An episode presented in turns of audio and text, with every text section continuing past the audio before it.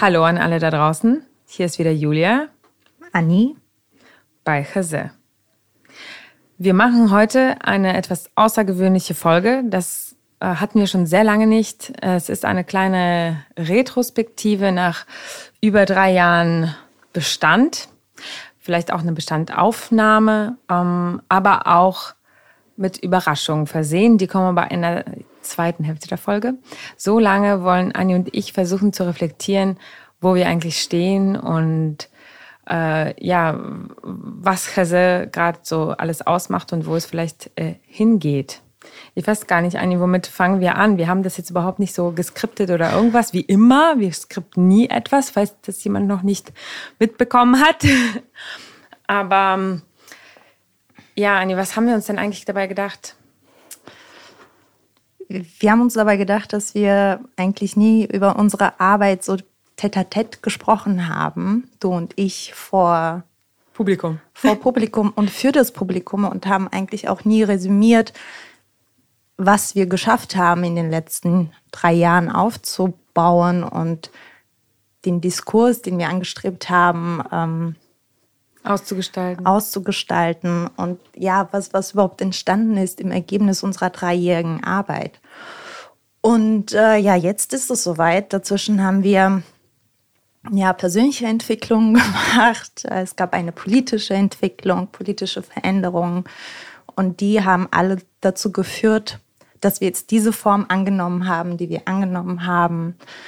Ähm, und ja, wie, wie, wie wir uns ausbauen werden weiterhin. Wir haben größere Förderungen in Aussicht gestellt bekommen.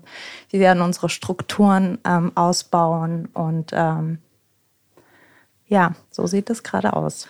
Ja, und dem zugrunde liegt ja eigentlich aber der erste Gedanke von Jose E., den wir damals auch schon mit äh, Helena damals noch im Team hatten, ähm, dass wir das Ganze eigentlich als etwas so sehr Kollektives betrachtet haben. Also überhaupt Podcast als Medium, für mich ist das halt eigentlich der Inbegriff von ähm, einer Kollektivität, weil der Podcast funktioniert nur mit euch, also mit dir da und dir da, wer auch immer dazuhört. Ähm, hallo und wir freuen uns übrigens jedes Mal, auch über jedes Feedback. Deshalb wissen wir ja, dass ihr tatsächlich uns hört. Und äh, über Social Media erfahren wir das natürlich oder auch in Persona, hoffentlich bald auch mehr übrigens. Mm, für mich ist das so das sozusagen kollektive Medium, was auch so reziprok auf irgendeine Art und Weise funktioniert. Und wir versuchen auch dieses Kollektive und dieses, ähm, ja, vielleicht diese Community, dieses, dieser Begriff ist sehr schwer, ich weiß, ähm, über Social Media so ein bisschen, ja, zu zusammenzuhalten oder auch vielleicht zu formieren. Ähm, das Kollektive wird jetzt aber auch noch in die Strukturen weiter eingehen. Ich weiß nicht, ob ihr wisst, aber wir haben also außer Anni und mir, also sind da sehr, sehr viele coole Leute im Hintergrund, was im Hintergrund tatsächlich, weil ähm, viele von denen habt ihr auch hier und da mal gesehen in den letzten Jahren. Ähm, aber da sind viele Leute auch gegangen, äh, weil bei uns halt auch solche Strukturen vorherrschen, dass wir fast immer nur so Aufwandsentschädigungen zahlen können, weil wir eben ein gefördertes Projekt sind, wofür wir sehr, sehr dankbar sind. Übrigens Dietmar Schulmeister von der LMDR NRW, der uns äh, viele der Förderungen überhaupt ermöglicht hat, ähm, wie die Förderung vom ähm, Ministerium äh, von Nordrhein-Westfalen. Vielen Dank auch dafür an dieser Stelle. Ähm, da stehen aber ganz, ganz viele andere Menschen, die vor allen Dingen die ähm, Social-Media-Redaktion in den letzten Jahren gepflegt haben. Also das sind wirklich sehr viele Namen. Ich fange jetzt gar nicht an, sie aufzuzählen, weil ich habe Angst zu verlieren, mich zu verlieren, weil sehr viele von ihnen äh, gekommen und gegangen sind. Ähm, gerade sind es auch zwei Leute, die ihr noch gar nicht vorgestellt bekommen habt, Serafima und Maya. Äh, das werden wir nachholen bei Social Media.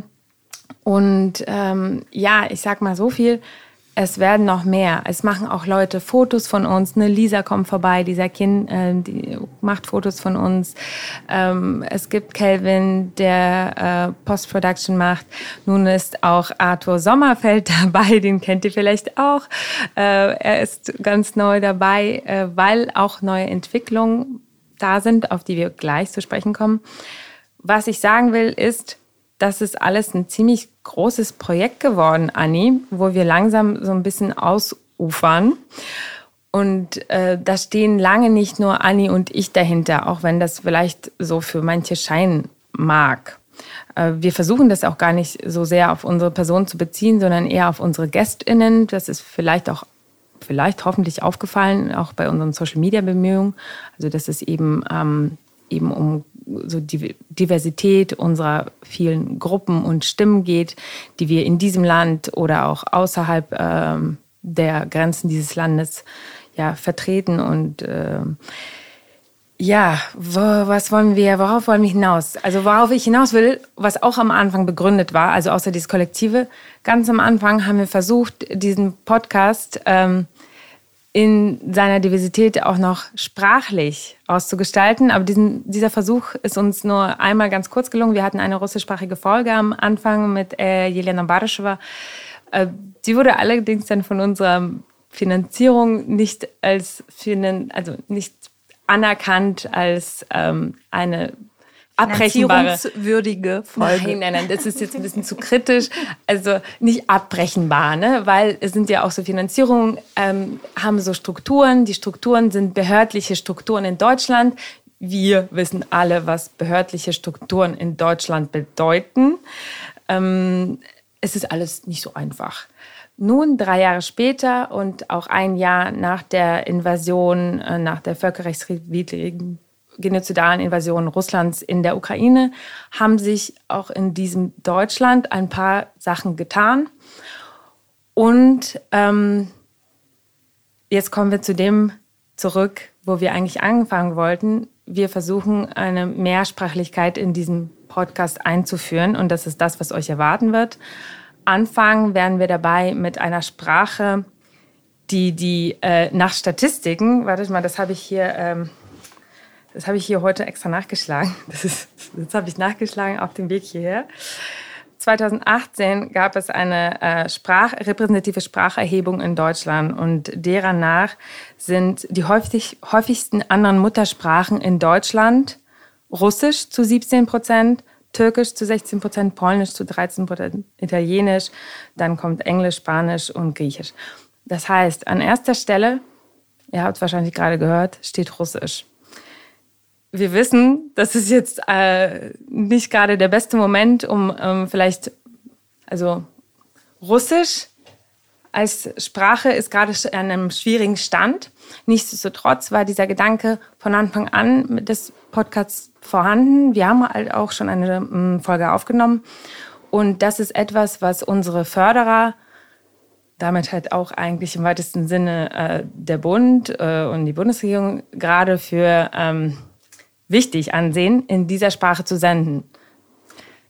Anni und ich, vielleicht sagst du auch, Anni, warum haben wir am Anfang in Russisch senden wollen? Ich kann nur sagen, ich habe gedacht, dass mit dieser Sprache erschließen wir oder bekommen wir vielleicht die Community zu uns, die äh, sonst nicht die Möglichkeit hat, sich über solche Themen, die wir, äh, mit denen wir uns auseinandersetzen, die so ein bisschen, keine Ahnung, man kann sie Vogue schimpfen, man kann sie so ein bisschen bildungspolitisch schimpfen oder äh, Demokratie fördern, was weiß ich das war mein Gedanke dabei, als ich dachte, okay, wir machen das auch russischsprachig, wir beziehen diese Leute mit rein. Also was hast du dir damals gedacht? Das ist ein Aspekt. Für mich ist ähm, sehr wichtig, äh, die Sprache als Teil ja, der eigenen Identität auch anzusehen. Die Sprache, egal welche Sprache man spricht und egal in welchem Maße man sie spricht, macht die eigene Identität aus. Ja. Ähm, sie bestimmt, also und davon bin ich überzeugt, ganz gleich, wie man eine Sprache beherrscht, wirklich das Denken, weil diese Strukturen, durch die man eine Sprache, ähm, so seine gesprochene Sprache auch aufbaut, so lassen sich auch Gedanken verfolgen. Das ist auch ein Teil meiner Arbeit, ähm, die ich äh, so in meiner künstlerischen Praxis auch etwas erforsche äh, und als Grundlage für, für meine weitere Arbeit dann auch benutze. Und für mich war genau diese identitätsstiftende ähm, ja, dieser identitätsstiftende Kontext immer wichtig auch zu, zum Ausdruck zu bringen ähm, und eine Diversität aufzuzeigen, die alle Menschen aus diesem ähm, ja, geografischen, politischen Raum auch ausmachen.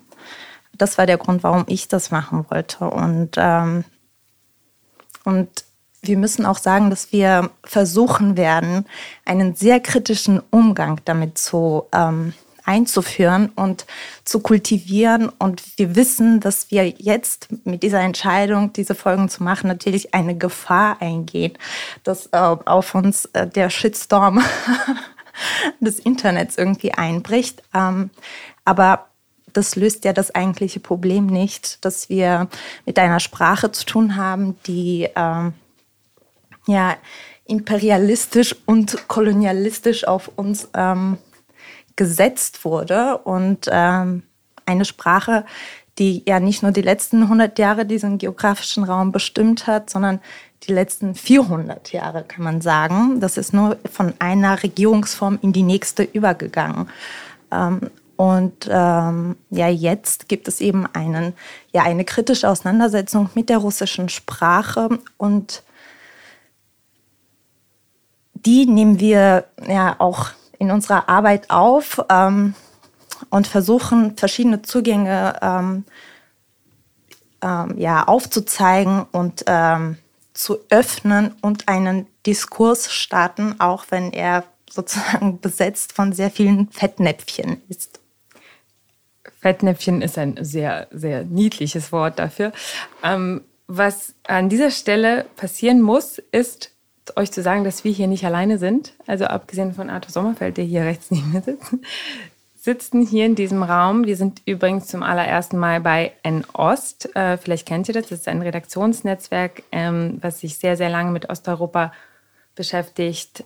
Es sitzt in Berlin und ist ein ja, langjähriger ja, so ein Bestands, Bestandsverein äh, im journalistischen und medialen Sphären, aber also nicht nur, sie leisten schon sehr, sehr lange sehr gute ähm, Arbeit äh, in Aufklärung über den sogenannten Osten und darüber hinaus und auch eben die Verbindung auch Ost-West. Äh, also vielen Dank auch an dieser Stelle. Aber also wie das Ganze gekommen ist, äh, wird jetzt sozusagen unwheeled, unboxed. Den neben uns sitzen jetzt auch die besagte Jelena Baryschewa, die damals mit uns äh, diese erste Folge gemacht hat. Hallo, hi. Und, Und?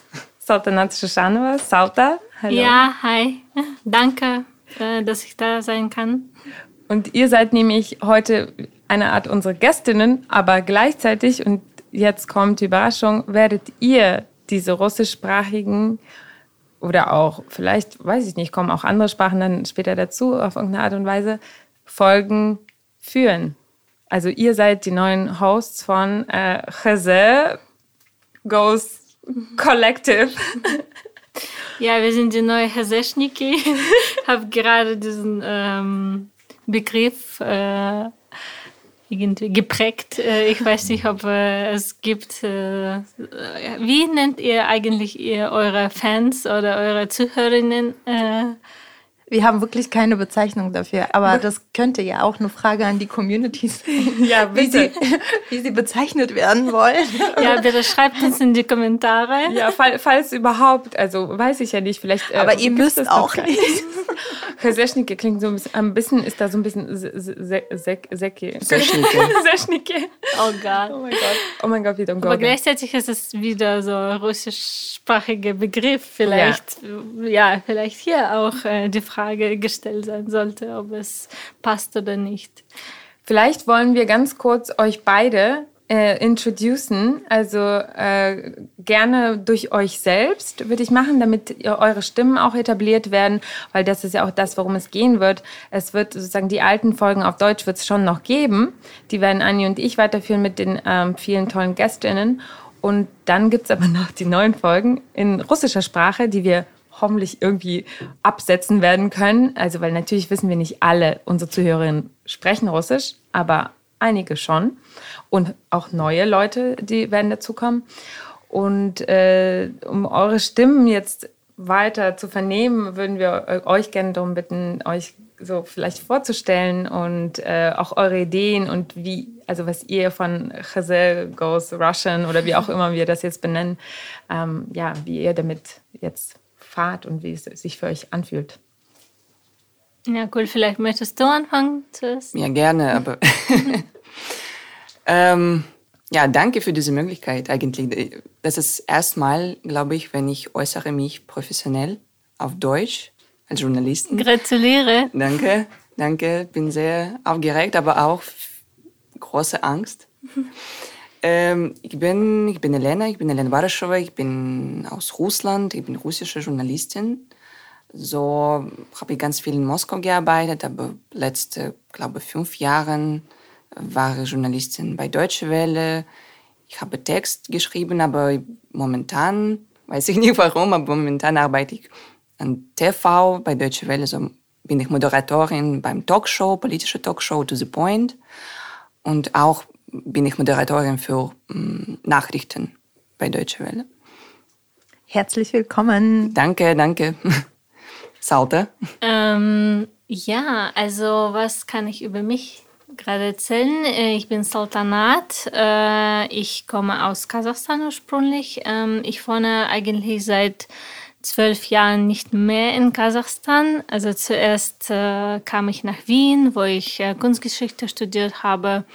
Dann, nach ich, nachdem ich meinen Bachelor abgeschlossen habe, bin ich nach Berlin gekommen für meinen Master, wieder in Kunstgeschichte. Ähm, gleichzeitig äh, war ich immer schon, also seit meinen ersten Jahren in Wien, in queer feministische aktivistischen Kreisen äh, aktiv. Äh, habe mehrere ähm, Konferenzen gemacht, aktivistische Versammlungen, ähm, habe paar Publikationen veröffentlicht, ähm, sowas in diese Richtung. Und dann, also in Berlin, ähm, und ich habe so eine Community aufgebaut in Wien und in Berlin, teilweise russischsprachig, teilweise deutschsprachig. Also ich habe mich immer mit diesen Themen beschäftigt, also dem sogenannten postsowjetischen, ex-sowjetischen Raum, ähm, mit durch queer-feministische Perspektive. Und ähm, als ich mit meinem Studium fertig war, äh, musste ich ähm, mit Druck von Ausländerbehörden äh, eigentlich schon irgendwie in meiner Karriere starten, äh, so im, im ähm, Arbeitswelt. Und ähm, da bin ich äh, bei Enost gelandet. Ähm, und ja, danke Enost, dass wir hier heute ähm, diesen Podcast aufnehmen können. Bei Enost äh, gibt es ein Projekt. Äh, Projekt läuft seit 2018. Projekt heißt Unit. Und ähm, das ist äh, ein Projekt, ähm, das sich an JournalistInnen und AktivistInnen in äh, Zentralasien, äh, Osteuropa und ähm, Südkaukasus äh, richtet. Äh, ähm, ja, also ich mache immer einen Witz, dass ich G-Propaganda mache eigentlich in diesem postsowjetischen Raum. Ähm, äh, ja, das ist kurz über mich. Und ich habe keine Erfahrung mit Podcasts. Äh, das ist für mich auch aufregend. Ich habe auch ein bisschen Angst. Also wir sind, ich bin dabei, äh, ich bin mit dir, äh, Lena, hier. Aber hoffe, dass wir schaffen das und es wird Spaß machen und ich weiß nicht, ob ihr kennt diese Meme, also uh, mein homosexual audacity uh, allows me to do anything. Ah ja, okay. Ja, also meine queere audacity bringt mich immer in eine neue Wege und ähm, ja, also hoffentlich schaffen wir das. Yeah, you're gonna slay. ja, also Vielleicht können wir jetzt gemeinsam das diskutieren, was wir so ein bisschen eröffnet haben am Anfang, als wir äh, das Russische versucht haben einzuleiten. Aber eigentlich wollten wir vielleicht zu viert ähm, das so ein bisschen erörtern, weil wir uns natürlich vollkommen dessen bewusst sind, dass jetzt gerade an diesem Punkt diesen Podcast sozusagen als ins russischsprachige sozusagen so ein Spin-off davon zu gestalten, auch nicht unproblematisch ist. Und wie Anni schon ganz klar herausgestellt hat, wird auch das immer sozusagen die Basis oder der Hintergrund sein. Also das wird sozusagen, der, dieser Diskurs wird auch eu, eure Inhalte bestimmen, weil das müsst ihr auch wissen, wir planen das schon seit also sehr, sehr, sehr, sehr langer Zeit. Theoretisch, wie gesagt, ist es von Anfang an geplant gewesen. Praktisch hatten wir dazu keine mh, mm, finanziellen Möglichkeiten. Jetzt haben wir seit irgendwann Mitte des letzten Jahres das signalisiert bekommen, dass wir das dass das geht förderrechtlich. Und seit dieser Zeit sind wir sozusagen dabei, das gedanklich vorzubereiten. Dann kam, weiß ich nicht, die Gespräche mit Lerner, später kam dann Salter dazu. Also das ist ein sehr langer Prozess. Das hat aber auch damit zu tun, dass wir das Ganze halt hier trotzdem nicht hauptberuflich machen, weshalb das jetzt all diese Monate gedauert hat, dass wir endlich hier sitzen in dieser Konstellation. Wir sind auch alle sehr beschäftigte Menschen, weil wir sehr viele andere Jobs haben.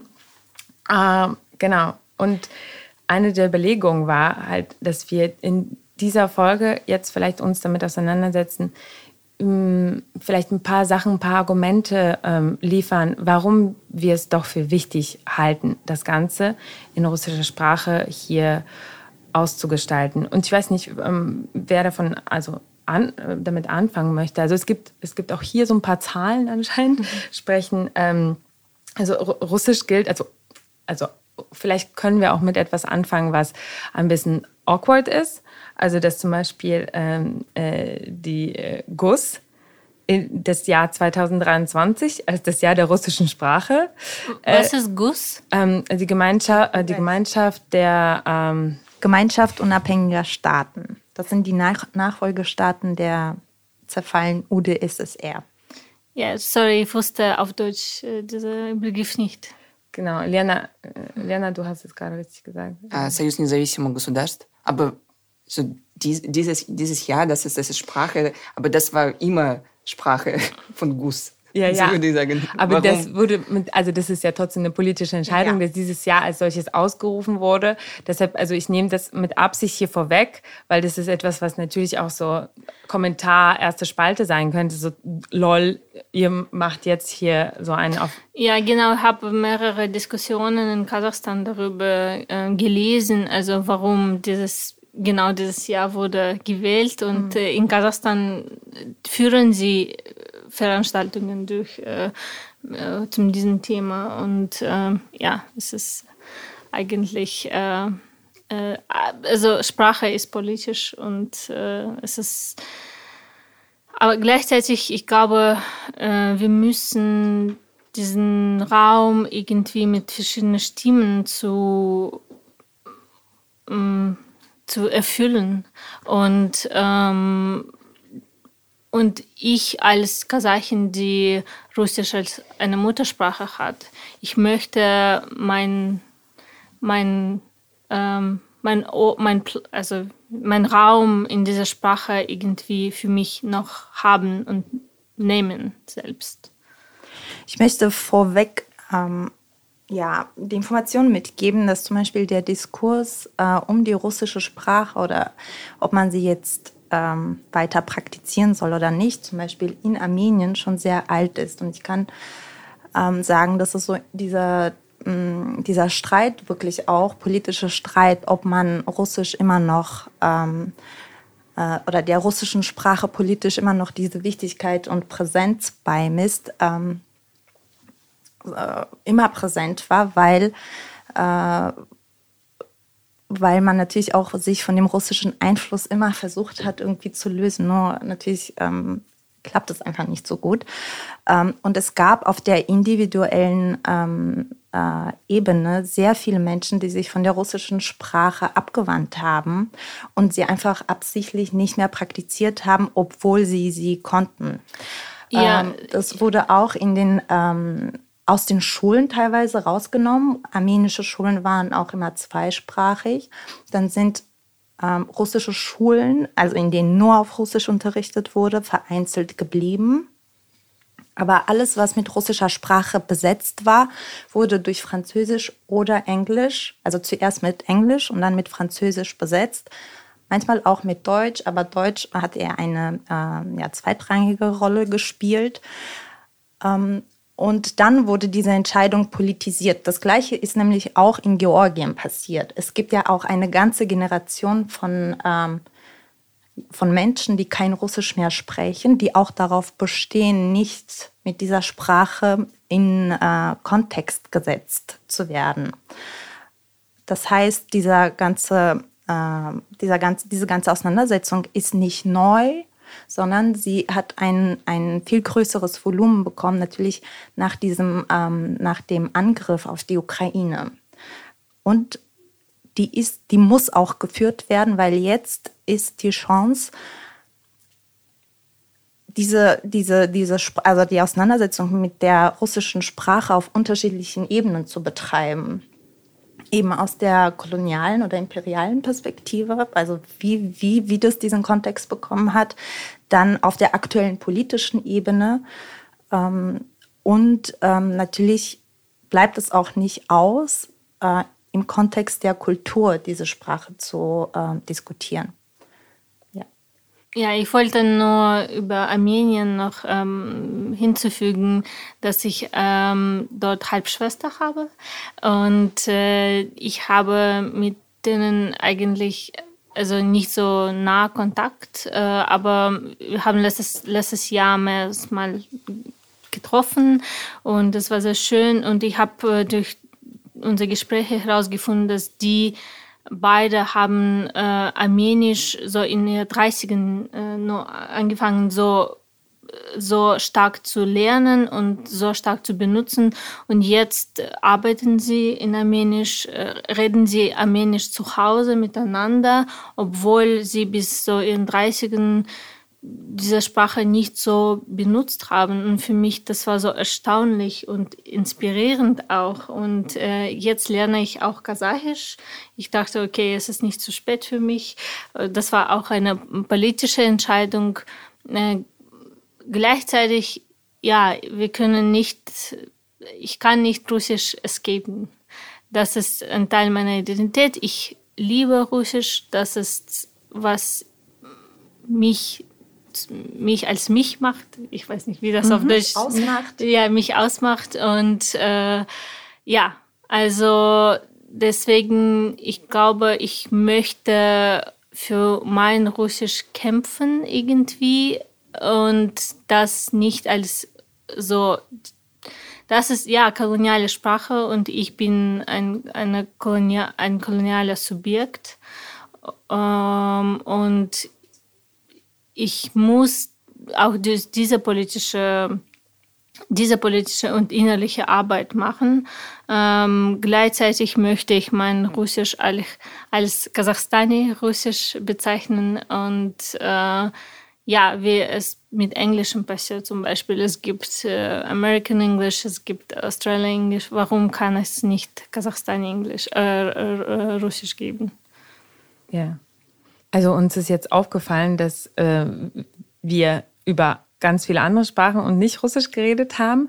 Und das wird, glaube ich, äh, die entscheidende Krux sein bei all euren Gesprächen. Also wie ihr euch vorstellen könnt, wird es natürlich jetzt nicht die ganze Zeit bei den beiden um, um das Russische gehen, sondern eigentlich eher die Kontextualisierung irgendwie dessen, was wir hier alle diskutieren. Ganz viele andere russischsprachige Stimmen, die aber gar nicht wahrscheinlich ganz oft russländisch sind oder so. Aber das werden die beiden euch vielleicht selber dann mit den ähm, Folgen hm, nahebringen.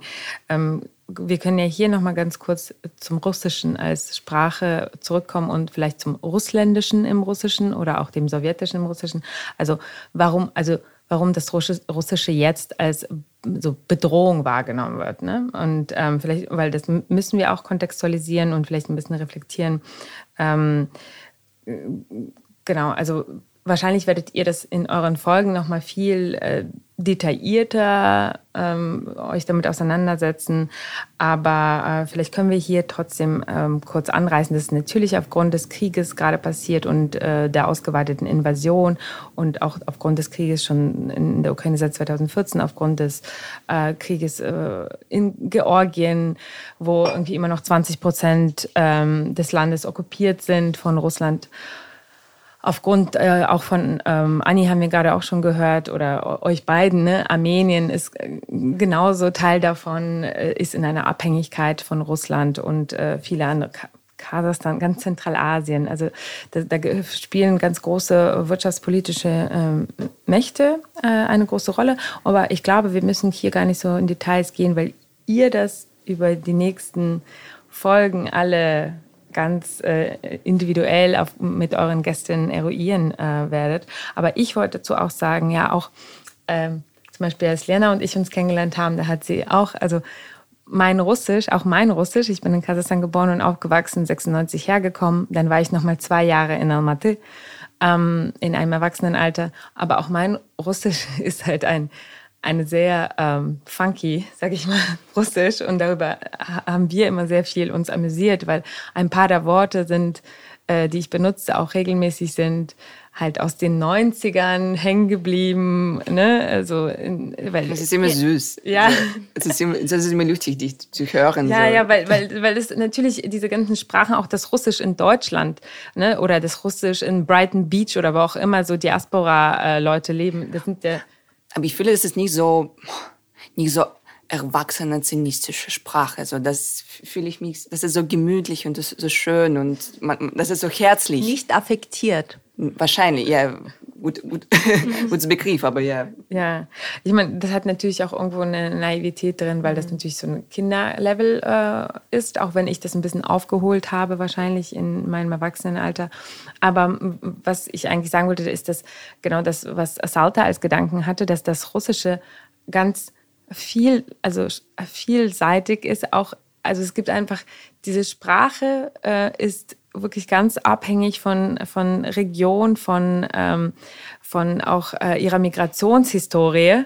Ne? Also Diaspora-Sprachen entwickeln sich anders. Also äh, Sprachen sind sehr, also abgesehen von dem kulturpolitischen Background, sind sie auch noch ganz irgendwie krass geografisch mitgeprägt. Wie gesagt, auch migrationshistorisch etc. Und ich glaube, wir alle sind so ein Potpourri an äh, Vielsprachigkeit. Und es geht zum Beispiel bei mir, geht es in meiner russischen Sprache, geht ganz viel um Verlustängste. Ne? Also dieses, was ich immer hatte, ich hatte immer das Gefühl, die Sprache ich habe sie in meinem Kopf, aber also als Kind, aber sie geht weg, sie wird, sie, sie wird immer weniger. Deshalb hatte ich immer den Drang, irgendwie zurückzugehen. Aber ich wollte auch nicht nach Russland zurück, weil ich war da nie, sondern ich wollte nach Kasachstan zurück. Ähm, und da zum Beispiel auch eine Anekdote ganz kurz. Ich dachte immer, okay, ich mache ein Auslandssemester in der Türkei, mein Gedankengang, damit ich da Türkisch lerne, was dem Kasachischen ähnlich ist. Oh Gott, wir hatten gleiche Gespräche mit meiner russischsprachigen äh, Freundinnen äh, aus Kasachstan, die jetzt in Berlin äh, leben. Die, ja, was machen wir mit Kasachisch? Äh, okay, wenn wir jetzt lernen, Kasachisch lernen, dann können wir nur zu zweit reden oder so. Dann lernen wir vielleicht Türkisch. Äh, das ist, ja, es gibt eine große Community hier. Wir können es irgendwie benutzen und das ist irgendwie durch Türkisch können wir diese Wunde von Kasachisch heilen, die wir nicht ja. und gleichzeitig wir dachten, okay, Türkisch wird uns äh, einen Zustand geben zwischen uns mhm. und dieser Wunde. Das war für mich halt so accessible, weißt du, ich wusste, ich kann ein Austauschsemester in Istanbul machen und dann ähm, also ich habe ich war dann einfach mal so Freunde besuchen in Istanbul und habe gemerkt, okay, es ist wahrscheinlich nicht die richtige Logik, Julia, einfach in ein vollkommen komplett anderes Land zu gehen, da eine zwar Turksprache, aber eine andere Sprache zu lernen als Kasachisch. Und dann erst, aber ich konnte mir nicht erlauben, nach Kasachstan zurückzugehen. Ich dachte mir, ich muss, ich muss das Kasachische, was vollkommen verschwunden. Ich habe das auch in der Schule gelernt als Kind, aber da weiß ich nur noch einzelne lose Worte, also gar nichts mehr. Also, und ich hatte aber immer diese, diese Ehrfurcht vor diesen Sprachen und dachte, ich kann nicht zurück, bevor ich irgendwas leiste, bevor ich irgendwas mitbringe, was nicht einfach nur so invasive ist, also wo ich so als Touri dahin komme, so deutsche Touri.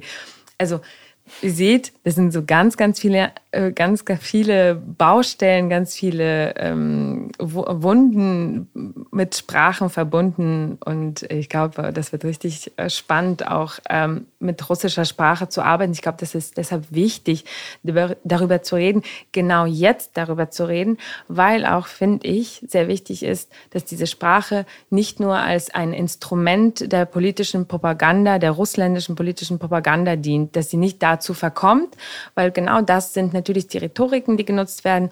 Okay, also diese sogenannte Russophobie oder so, ne, die einfach propagandistische Rhetorik ist, das spielt halt alles in die Hände und meiner Meinung nach, ähm, wie Sata auch sagt, so, um, so occupy Russian language so und claim it. Um, und äh, auch da, da, damit kann vielleicht irgendeine Art von äh, Self-Decolonization vonstatten gehen. Also in welcher Art auch immer. Für jeden von uns ist das eine andere Entkolonialisierung, so, die hier sitzen. Wir sind vollkommen vier verschiedene Kulturfelder, ja, die wir mitbringen. Ja.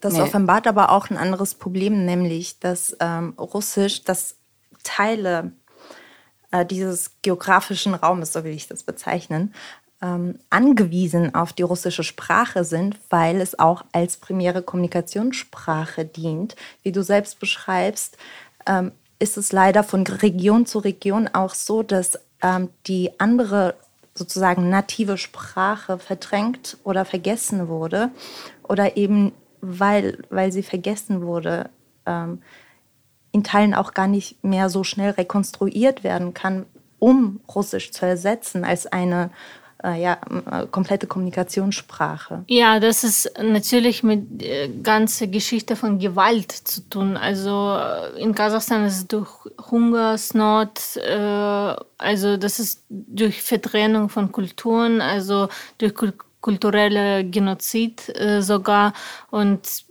ja, das ist natürlich nicht so leicht jetzt zu sagen, ja, wir müssen Russisch embracen und lassen wir uns dann irgendwie, nein, also ich habe diese kasachische Wunde in mir doch noch und ich mache jetzt mit etwas damit und mm, ja, es wurde auch diese Vorwürfe gemacht, warum sollte es einen Krieg anfangen, damit äh, Kasachen jetzt Kasachisch äh, anfangen zu lernen. Ja, äh, leider so. Ähm, gleichzeitig, ja, wie gesagt, ich kann jetzt in meinem Lifetime kann ich nicht äh, Russisch escapen und ich muss dann neue kreative ähm, Wege finden, um diese Teil meines Identitäts zu betrachten und äh, gleichzeitig, ja, diese Sprache brachte mir so viel und ich kann das auch nicht vergessen. Ich schweige so viel, weil ehrlich gesagt fühle ich mich ein bisschen außer dieser Diskussion, weil Russisch aus Russland, so fühle ich mich, dass ich, ich habe nichts was dazu zu sagen. So ehrlich gesagt habe ich Angst in diesem Podcast so viel auf Russisch sprechen und meine Überlegungen zu teilen, weil das ist einfach nichts in diesem Moment. So bin ich aus Land, aus Imperium oder so und fühle ich mich, dass es, dass es so, pff, das ist sinnlos, was zu sagen. So, so bleibe ich schweigen. Als Journalistin fühle ich mich ein bisschen unbequem in dieser Position. Aber ich glaube, mit, mit Salte gehen wir zusammen mit, diese, mit dieses Gefühl so und teile ich. Ja. Aber ich finde es auch wichtig, sich dieser Unbequemlichkeit auch wirklich zu stellen und auch dieser Aufgabe zu stellen, das mit uns gemeinsam auszudiskutieren, äh, weil natürlich auch für dich als Person, als Individuum diese ganze Situation extrem schwierig ist. Ja, du bist ja auch davon betroffen, du hast, lebst ja auch sozusagen im Exil und das macht ja auch etwas äh, mit dir auch dieser ganze Diskurs, der um dich herum stattfindet, man, auch wenn man sich dazu nicht äußert, das dringt ja in deinen Kopf und das arbeitet ja in deinem Kopf. Nein? Ähm, ich glaube, ich, hab, ich habe nie so viel, ich hätte nie so viele Überlegungen über meine Sprache, weil okay, ich habe Russisch, okay, und Russisch. So, was, was mache ich mit Russisch? Nichts. Und ich habe, seit einem Jahr habe ich hier versucht, nur auf Deutsch zu sprechen. Und nach äh, 24. Februar, das war jetzt nur Russisch immer so bei Arbeit, so an der Uni. Oh. So, so immer, immer, immer Russisch und ich spreche wieder Russisch und sage, ich bin im Exil, aber wieder zum, zum, zu, mein, zu meiner Muttersprache finde ich ein bisschen auch kompliziert, aber ja, wahrscheinlich habe ich Überlegungen darüber, aber später. so das ist wirklich am Anfang an, bin ich am Anfang an. Aber ich finde es super interessant, andere Diskussionen, so wie Salt, die Situation wie Salt und unsere nächste Gäste beim, beim Spin-off-Episoden. Aber und ja. das ist ja auch euer Zugang. Also der, diese Sprache wird der Zugang zu diesen Menschen sein. Das war auch unser Gedanke, weil wir haben natürlich auf Deutsch ähm, vor allen Dingen im deutschsprachigen oder was vor allen Dingen nur im deutschsprachigen Raum uns verhalten. Und gleichzeitig hatten wir immer so den Drang, ähm, beziehungsweise, also ich selbst habe, wie gesagt, auch woanders gelebt und so weiter. Ich, hab, ich unterhalte sehr, sehr viele Kontakte in sehr viele verschiedene ähm, Post-Ost- oder äh, post-sowjetische, wie auch immer, Länder und ähm, ja, Netzwerke. Und das ist für mich das deutlich Spannendere, also für mich persönlich, was da passiert. Und da jetzt irgendwie das zu verknüpfen mit dem Diskurs in Deutschland, vielleicht auch Europa und, ähm, und über diese deutschen Grenzen hinaus so zu steigen, das ist, das finde ich so befreiend auch für Chazé und für den Podcast und vielleicht auch, äh, vielleicht auch für die ZuhörerInnen, die das Ganze dann verstehen können. Wir wissen, entschuldigt für alle Deutschsprachigen jetzt, wird es ähm, nicht ganz zugänglich, aber wir werden versuchen, das in den sozialen Medien, zumindest in so Zusammenfassungen, ähm, auch äh, den Deutschen zumindest so ein paar Kerngedanken zugänglich zu machen. Ne? Also das denken wir schon mit, aber wir können das jetzt nicht eins zu eins übersetzen oder so leisten. Wir, aber wir überlegen uns, wie wir das auch für nicht äh, russischsprachige Menschen irgendwie die Gedanken zugänglich machen können in Zukunft. Aber erwartet noch nicht jetzt so viel, sofort alles von uns. Gibt es nicht schon irgendwelche äh, AI, das okay. automatisch äh, auf alle. Bei, bei YouTube ja.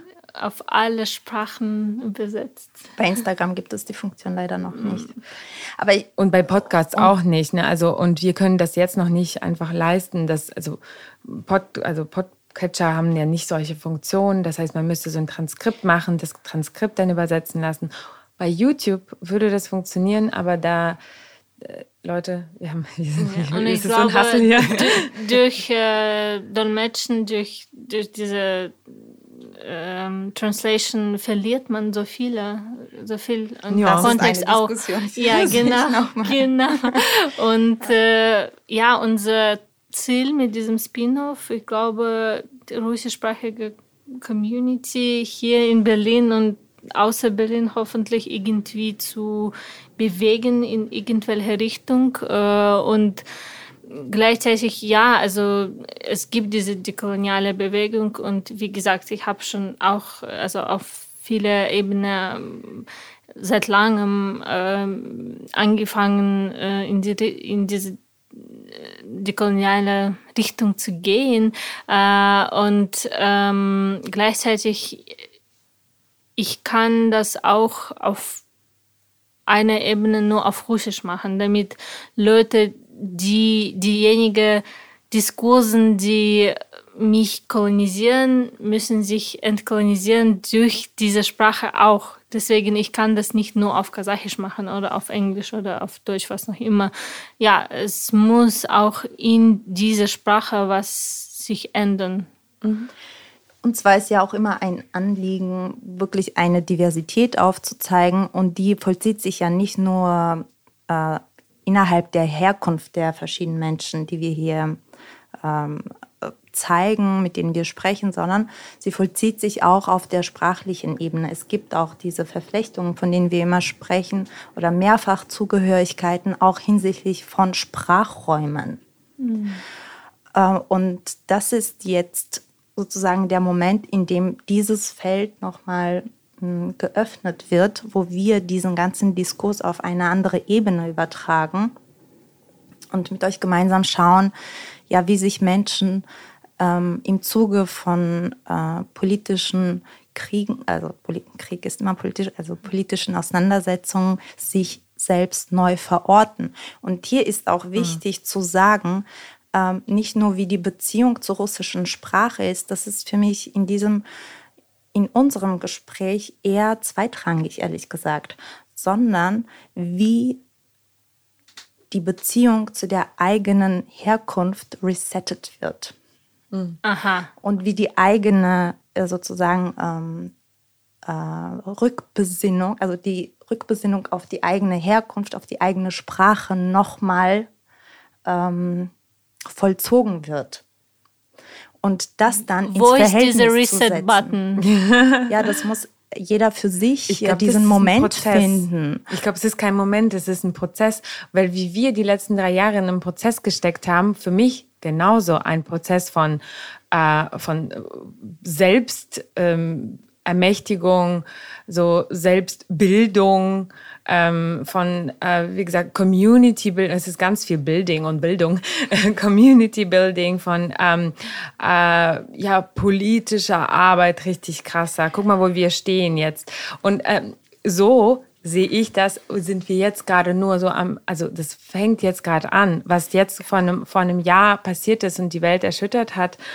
Wie gesagt, der die Invasion oder die Erweiterung des Krieges, äh, der eh schon vorherrschte ähm, äh, in der Ukraine, das hat alle nochmal ganz anders tangiert, jeden von uns. Also und zwar auch nicht nur so Post-Ost- oder Sowjetträume oder irgendwas, also Post-Sowjetträume meine ich natürlich, sondern auch, also auch jetzt mal den Westen, in Anführungsstrichen.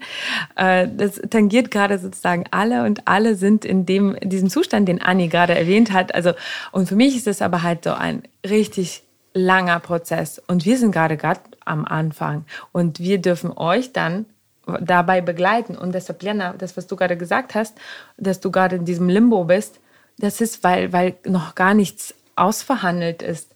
Es ist gerade jetzt dabei, alles nochmal ganz neu verhandelt zu werden. Und ihr seid jetzt auch sozusagen auf dem Seziertisch, also nicht ihr beide, sondern also zusammen mit euren GästInnen, die ihr dann haben werdet, genauso wie wir, Anni und ich, da geht es ja nicht auch um uns oder so im weitesten Sinne, sondern, sondern um Diskurse, um Prozesse, um individuelle Herangehensweisen, aber gleichzeitig das Aufzeigen von größeren Bedingungen und von größeren Gedanken. Dafür stellen wir unsere eigene Migrationsgeschichte sozusagen zur Verfügung und versuchen an diesen bestimmten Ausuferungen irgendwie bestimmte äh, äh, ja, Diskurse zu, in Gang zu bringen. Aber nochmal auf diesen Prozess, ja, es ist ein Prozess, aber es gibt dennoch innerhalb von diesem Prozess bestimmte Momente, die äh, natürlich richtungsweisend für diesen Prozess sind.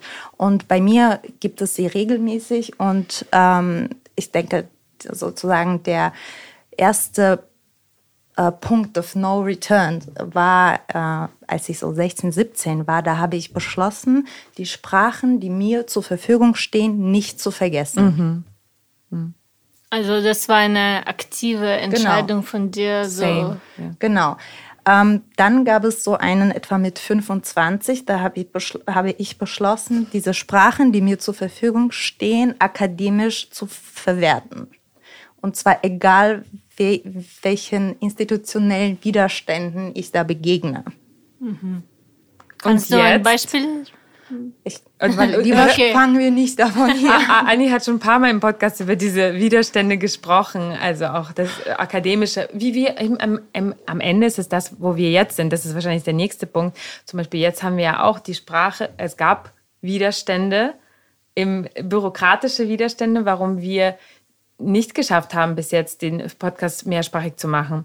Jetzt kommt eine zweite Sprache dazu. Wer weiß, vielleicht in Zukunft wird es äh, der, der, Toröffner für andere Sprachen sein. Aber gerade, es ist natürlich auch, Förderstrukturen sind immer an Relevanzen gebunden.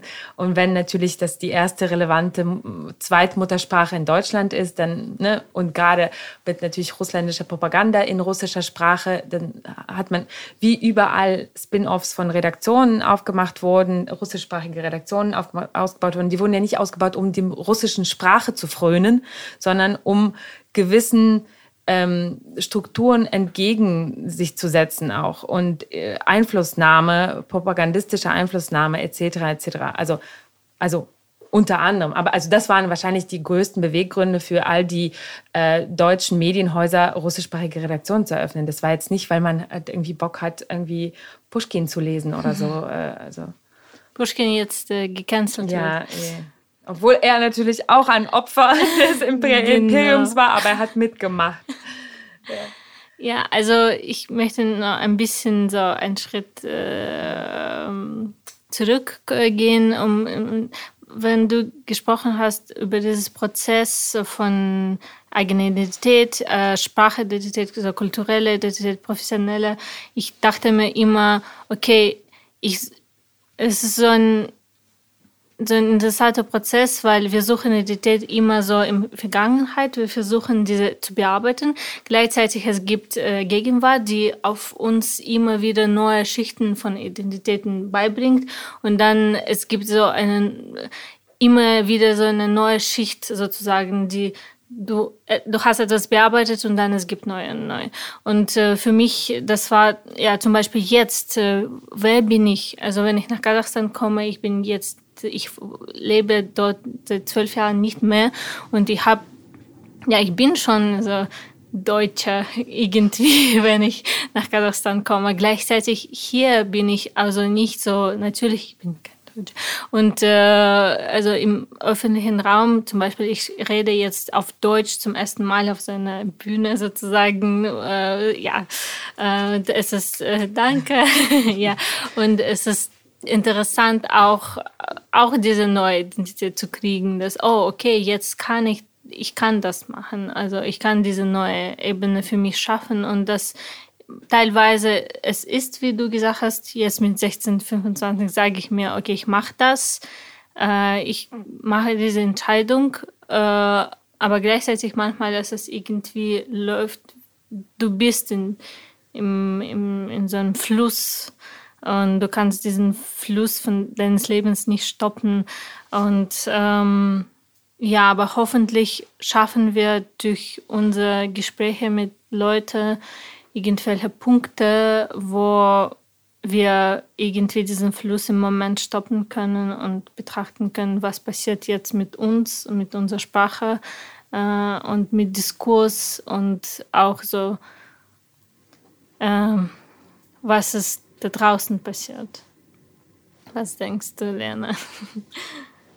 Ehrlich gesagt habe ich, hab ich nichts dazu immer so, weil, weil ich habe keine Identitätskrise. Ich bin Russin hier seit einem Jahr in Deutschland. Hast du keine Identitätskrise? Ich habe keine Identitätskrise, ehrlich gesagt. So, ich, ich, ich, ich schreibe darüber ganz viel. Wir machen Sendungen darüber. Deshalb bin ich so interessiert in diesem Thema. Aber ich hab, persönlich habe ich keins, momentan. Und das ist okay, das ist, weil ich bin ursprünglich russisch. so nichts dazu. Aber also alle diese Schuldgefühle und alles. Aber das Betrachtest du nicht als Krise? Oder?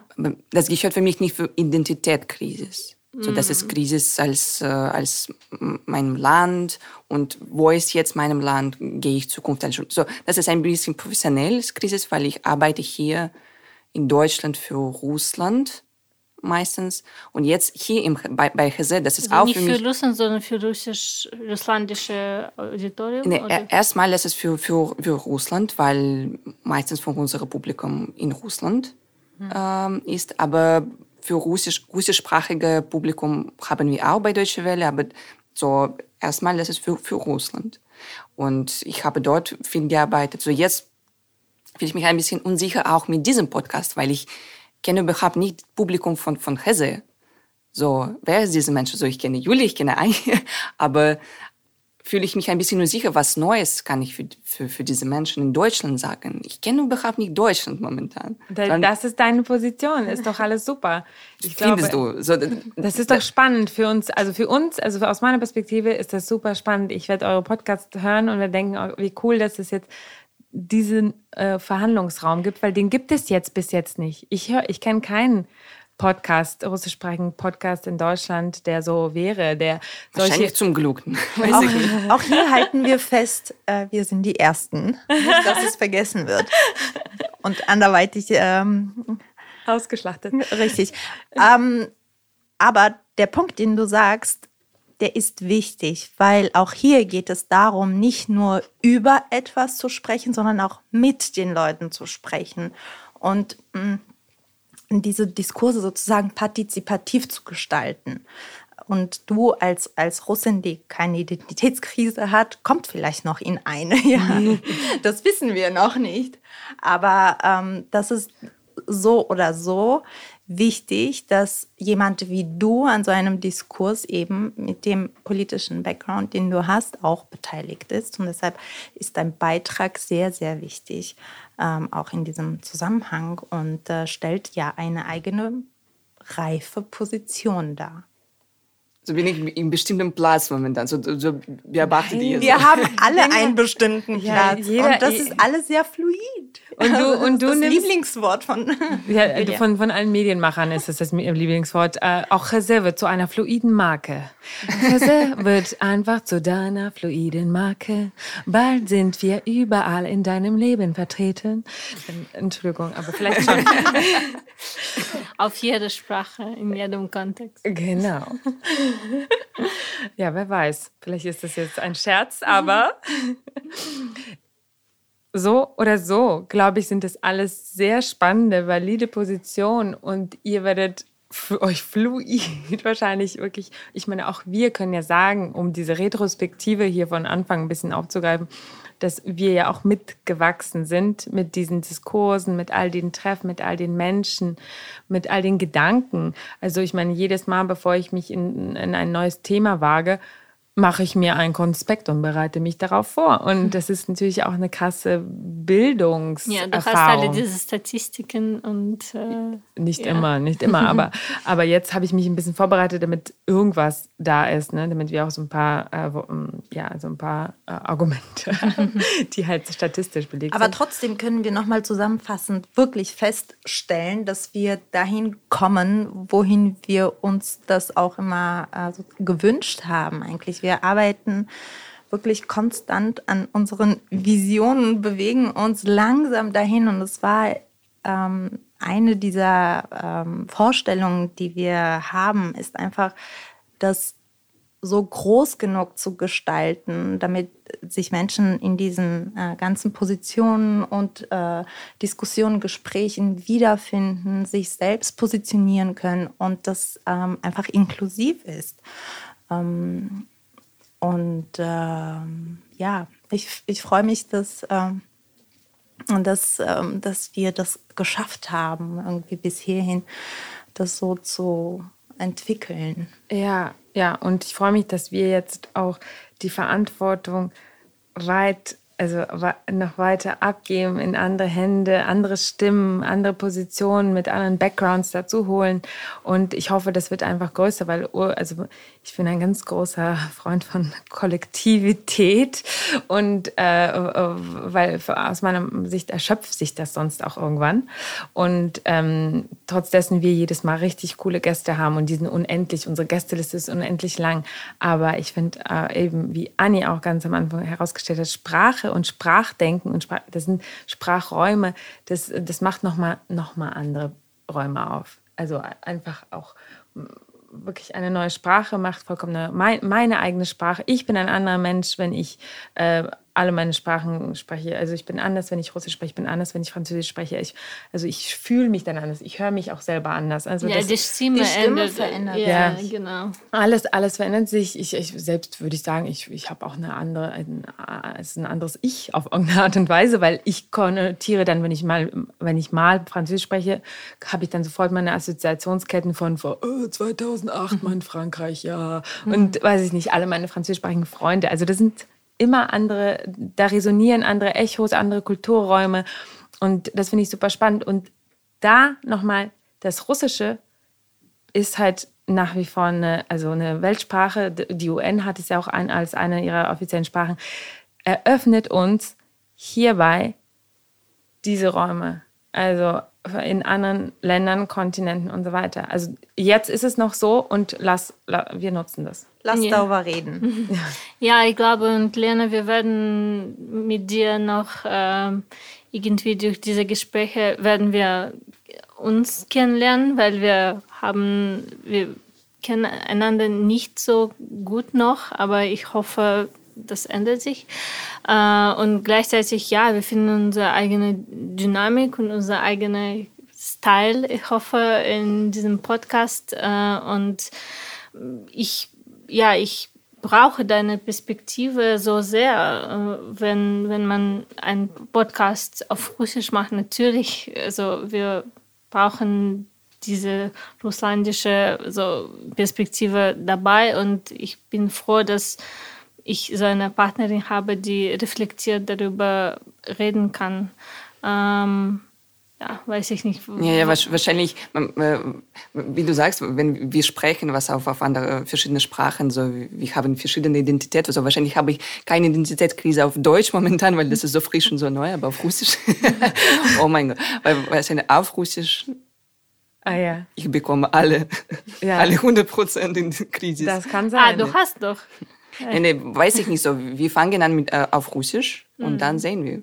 Okay, ja. dann ja. Äh, verbleiben wir beide in einem, äh, oder äh, fallen wir rein in eine Krise zusammen. Genau. Dann, dann Sind wir frustriert am Ende, so, nee, nee, niemals auf Russisch. So, the saddest podcast ever.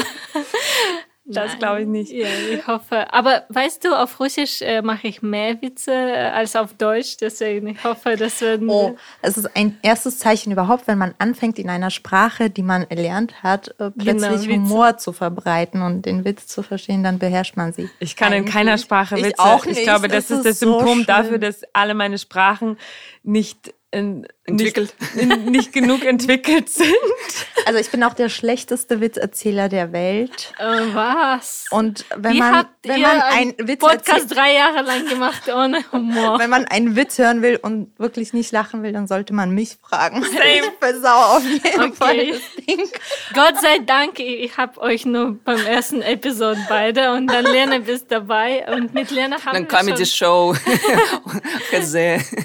mit Lena haben wir schon ein paar Witze gemacht. Äh, ich glaube, also. Das war, das war ein Zeichen, dass alles, alles, alles läuft ja, gut. Alles, alles wird ich glaube auch Humor, Sprachräume unterscheiden sich auch sehr mit, also im Humor. So. Mm.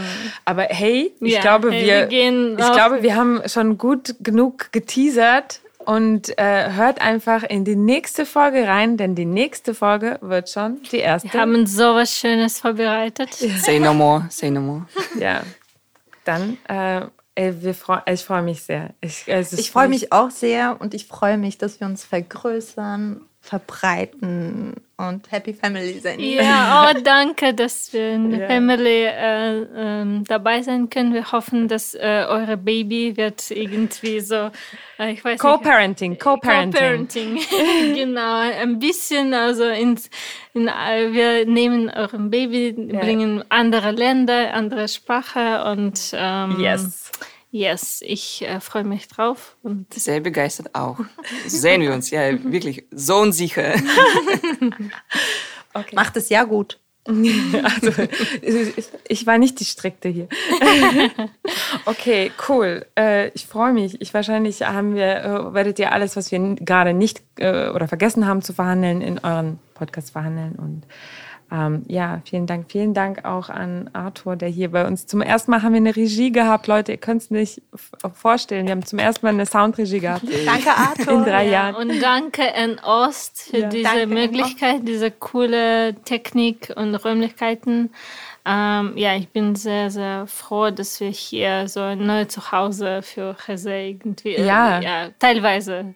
Also, ähm, ja, ich freue mich, dass wir so eine äh, neue ähm, Kreuzungen von verschiedenen Projekten äh, auch schaffen.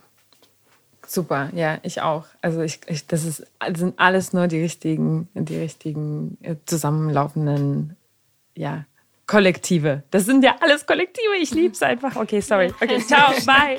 ciao, ciao. Bye. Tschüss. Last but not least wollen wir darauf hinweisen, dass die Idee dieses Podcasts unterstützt wird. Dafür danken wir der LMDR Nordrhein-Westfalen für ihre finanzielle Unterstützung und freuen uns riesig über die Förderung des Ministeriums für Kultur und Wissenschaft NRW.